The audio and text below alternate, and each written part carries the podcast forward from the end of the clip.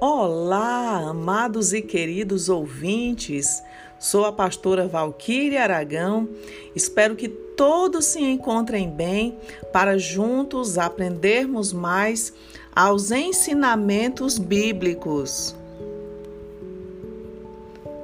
Em nosso programa de hoje, falaremos da série Libertação Emocional, com o tema Óculos da Ansiedade identificando como a ansiedade se desenvolve e como podemos evitá-la à luz da palavra de Deus.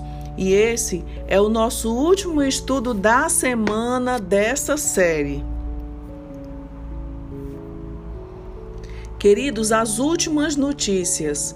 No Brasil, tem mais de 59 mil mortes e de 1,3 milhão de casos do Covid-19.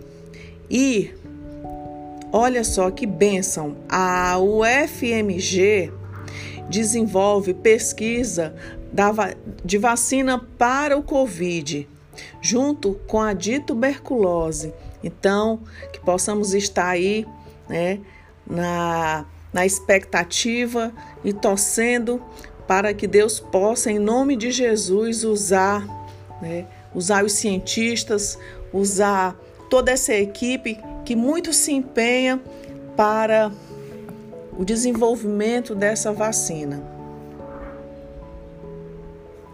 Nossos podcasts devocionais são lançados todas as segundas, quartas e sextas, com assuntos edificantes e notícias atuais compartilhem com outras pessoas, assim como eu compartilho para o seu crescimento espiritual. Queridos, hoje o meu beijo e abraço bem apertado, bem carinhoso, vai para o meu filho Marcos Aragão, que contribui com nossa edição e muito tem apoiado esse projeto. E hoje é o seu aniversário. Eu desejo pra, para ele o melhor de Deus. E digo que eu amo muito, meu filho. Que Deus te abençoe, que te proteja e que te dê muitos anos de vida nesta terra. Amém? Vamos orar? Pai amado, obrigada, Senhor amado, porque o Senhor é grandioso. O Senhor é maravilhoso, Jesus. O Senhor, Pai amado, não deixa faltar nada em nossas vidas. Obrigada pelo ar que respiramos, por todos os dias acordarmos, Senhor, e contemplarmos essa natureza linda, onde o Senhor nos dá a oportunidade de respirar, de andar, de enxergar, de ouvir e de viver nesta terra para cumprir um propósito. Eu te peço em nome de Jesus, Pai, que o Senhor possa abençoar todos aqueles que estão debaixo do teu poderio, debaixo da tua obediência e que tu possa nos encaminhar, Pai, para o que tu tem de melhor para nós. Abençoe esse devocional de hoje, essa palavra, que essa palavra ela possa falar a pessoas que estejam precisando, Pai, ser transformadas que estejam precisando, Senhor, ser curadas da ansiedade e que possamos, em nome de Jesus, aprender através da tua palavra que nada é impossível para ti, Senhor. Nós te agradecemos desde já, em nome de Jesus. Amém. Queridos, e como eu falei, hoje nós vamos falar sobre os óculos da ansiedade. É, Mário Quintana, um grande escritor, diz o seguinte: que o segredo não é correr atrás das borboletas, é cuidar do jardim para que elas venham até você. Nossa, que lindo, profundo, né? Queridos, a ansiedade é objeto de estudos incessantes por parte dos cientistas e profissionais da saúde mental. Nunca se ouviu falar tanto sobre ansiedade, sobre problemas emocionais como agora. E a indústria farmacêutica ela nunca vendeu tanto remédio para anestesiar a dor emocional das pessoas. Há pessoas se dopando para ver a vida passar. Elas tomam calmantes, reguladores de humor, antidepressivos, ansiolíticos, sedativos, tranquilizantes, assim por diante. Sem querer ser reducionista, parte da culpa disso é da nossa mídia, porque ela dispara notícias ruins o tempo todo, o que nos mantém em nosso estado primitivo de alerta a todo momento. E ao acreditarmos que algo está fora do lugar, que exista ameaça, nós imediatamente reagimos acionando nosso instinto de sobrevivência. Bem, com isso, a guerra contra a ansiedade mental é dura e tem muitos mortos e feridos. Não é por acaso, queridos, que existe uma vasta teologia nas Escrituras sobre o tema. Comecemos por Paulo. Olha o que diz em Filipenses 4, do 6 ao 7. Não andeis ansiosos de coisa alguma. Em tudo, porém, sejam conhecidas diante de Deus as vossas petições, pela oração e pela súplica, com ações de graças e a paz de Deus, que excede todo entendimento, guardará o vosso coração e a vossa mente em Cristo Jesus. Paulo, o apóstolo, ele encontra o jeito de extravasar seus medos, fobias e anseios na entrega do controle de tudo aquilo que lhe aflige ao Pai. Queridos, virar essa chave na mente tanto para ele como para o salmista Davi, tem a ver com a capacidade de transformar essa pressão em oração. Leia os salmos e você verá isso acontecendo na prática. Davi, ele usa linguagens dramáticas para descrever as lutas que passava e como conseguia lidar com elas de maneira satisfatória. Queridos, não era uma coisa fácil de ser feita. Mas Davi achou esse caminho e pode nos ensinar como andar nele. Ele é chamado de um homem segundo o coração de Deus, porque sabia dialogar consigo mesmo. Olha, eu sou extremamente inspirada pelos Salmos, porque ali nós vemos um homem que consegue trafegar das profundezas para o topo. Ele deve ter inspirado os finlandeses em seu siso. O salmista sabe colocar suas emoções na mesa, diante de Deus e diante de si mesmo. Ele é um rei que expressa sua vulnerabilidade diante de outro trono, muito mais alto e de onde o seu próprio trono subsiste. Ele se deixa mostrar, ser visto, conhecer e ser conhecido. Ele tem os olhos fixos em um lugar que não pode ser jamais abalado. E é interessante porque o, o nosso cérebro ele não faz nenhuma diferença entre o que é real e o que é imaginário. Se você contar para ele que existe perigo, ele vai tomar as providências para que seu corpo se defenda. Ficamos prontos para lutar ou correr. Nossa amígdala interpreta que estamos correndo risco e então entramos em estado de alerta liberando adrenalina no sangue. Olha que fantástico o nosso corpo humano. Quando nós habituamos a trabalhar sob esse estado de tensão, nossos circuitos internos começam a fritar. Nossa natureza interior fica no comando. O problema disso é que quando produzimos adrenalina, muitas vezes ao dia, por semanas, meses ou anos, a química do organismo se desorganiza. Pensamos mal, dormimos mal, comemos mal e respiramos incorretamente. Por isso, queridos, a conta chega. Hormônios demais, hormônios de menos, substâncias letais, dores musculares, alergias, gastrites, insônia, nervosismo e adoecemos. O corpo não aguenta. Nós somos limitados, somos seres humanos. vai ter uma hora que a conta vai chegar.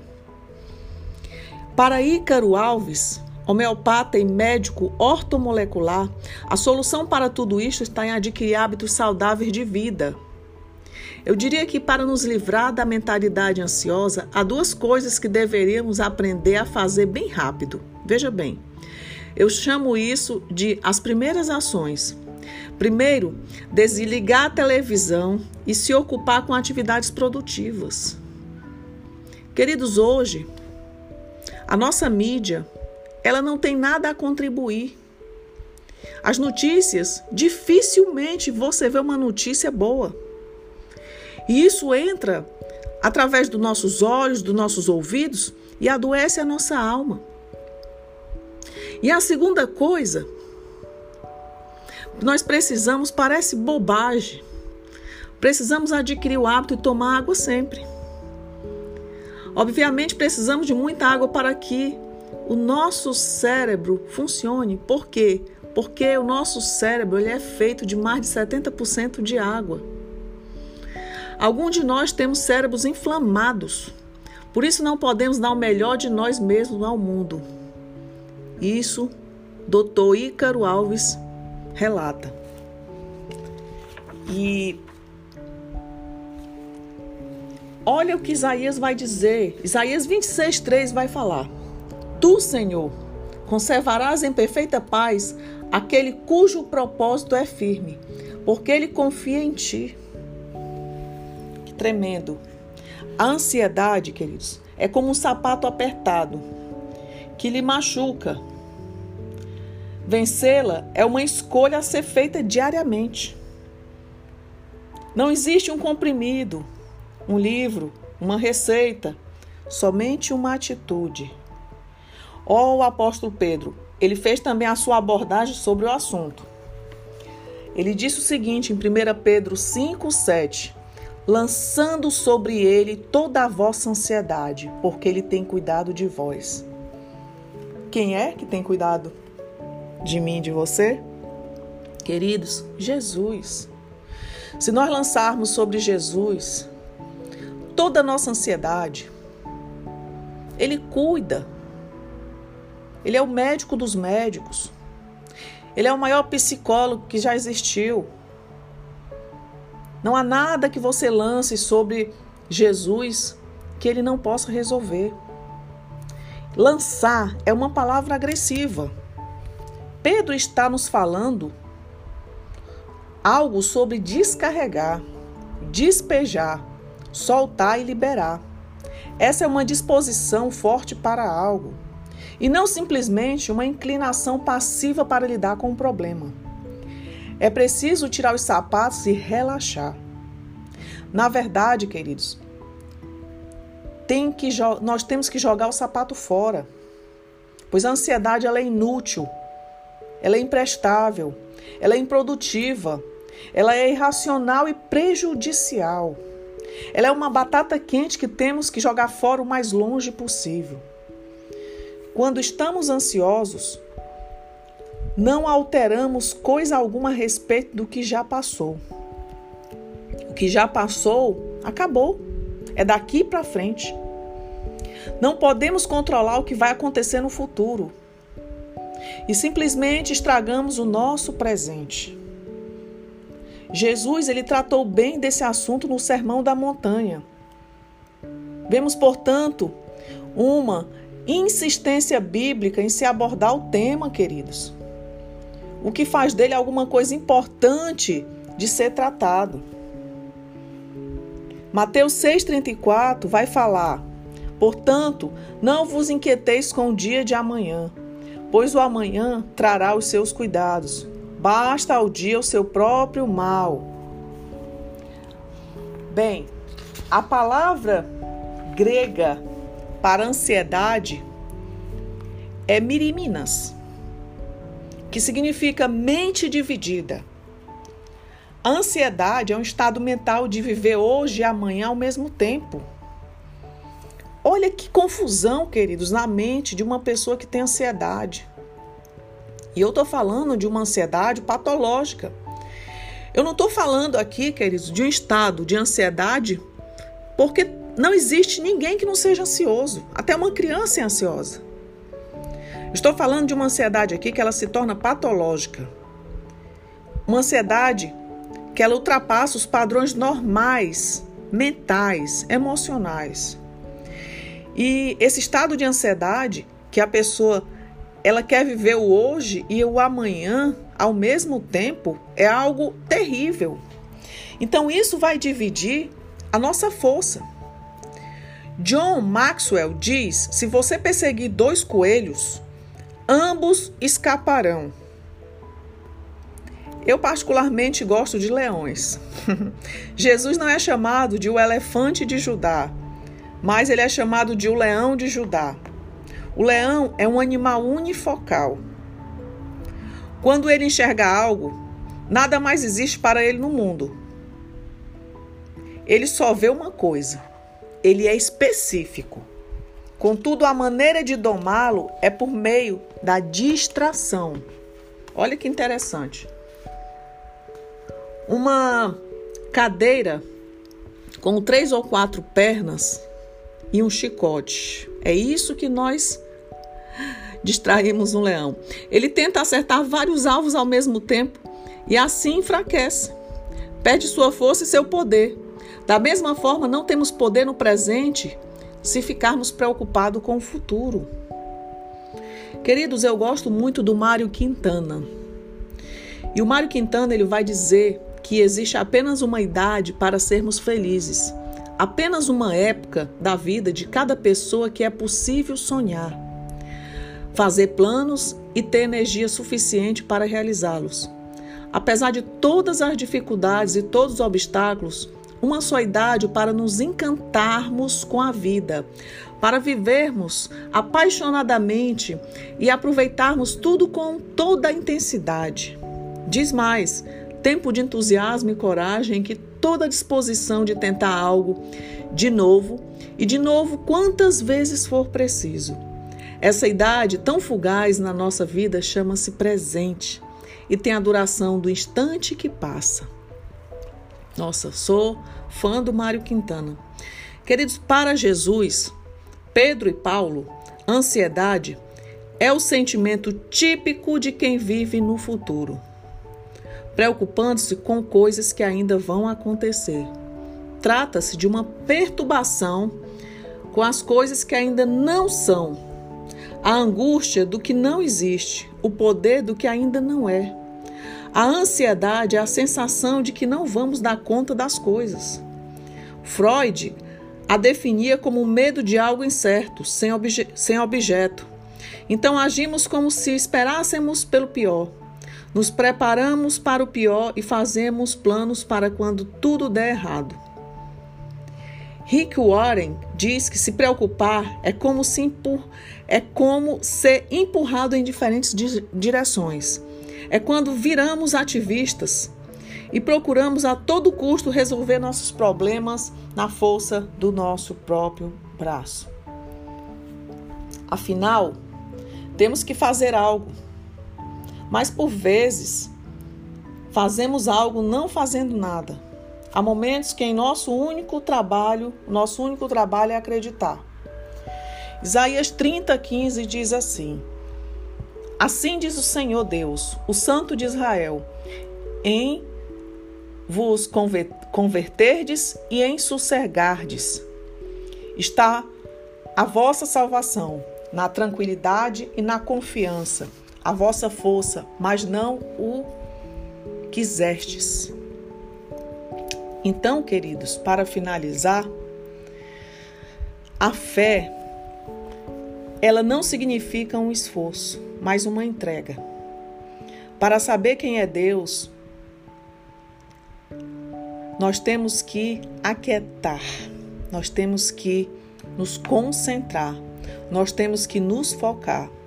Como diz o salmista para si mesmo: volta, minha alma, ao teu sossego, pois o Senhor tem sido generoso para contigo. Vai estar tá lá no Salmo 116, 7. E nós sabemos que nós estamos vencendo essa batalha contra a ansiedade. Quando o texto a seguir descreve nosso estado mental, em Filipenses 4, 8, dizendo: Finalmente, irmãos, tudo que é verdadeiro, tudo que é respeitável, tudo que é justo, tudo que é puro, tudo que é amável, tudo que é de boa fama, se alguma virtude há e se algum louvor existe, seja isso o que ocupe o vosso pensamento. Amém. Queridos, que essa palavra, esse estudo de hoje, ele venha a trazer respostas a tudo aquilo que você busca. Em oração, em súplica, e que Deus possa, em nome de Jesus, agora, neste momento, lhe curar de todo transtorno de ansiedade, de toda ansiedade que, que lhe distrai, de toda ansiedade que atrapalha a sua vida, atrapalha você de ter relacionamentos, que atrapalha você no casamento, no trabalho, em tudo que você for fazer. Que Deus possa estar chegando com a providência divina. Que Deus possa estar curando suas emoções.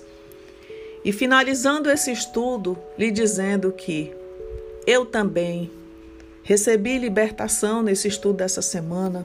Eu estou sendo curada também das minhas emoções. E um dia eu darei o meu testemunho. Um testemunho sobre lutas, sobre o porquê que falo tanto das emoções. Vai ter um momento oportuno para isso, mas eu quero lhe dizer que Deus, ele prepara tudo no momento certo. E não existe nada que fuja do seu controle. Tenha fé, acredite. A sua cura vai chegar em nome de Jesus. Desejo a todos um excelente final de semana. Que Deus possa encher vossas vidas de alegria, de paz, de esperança e de fé. Esse podcast foi escrito por mim, pastora Valquíria Aragão. A identidade visual e edição foi feita por Marcos Aragão. Até o próximo episódio!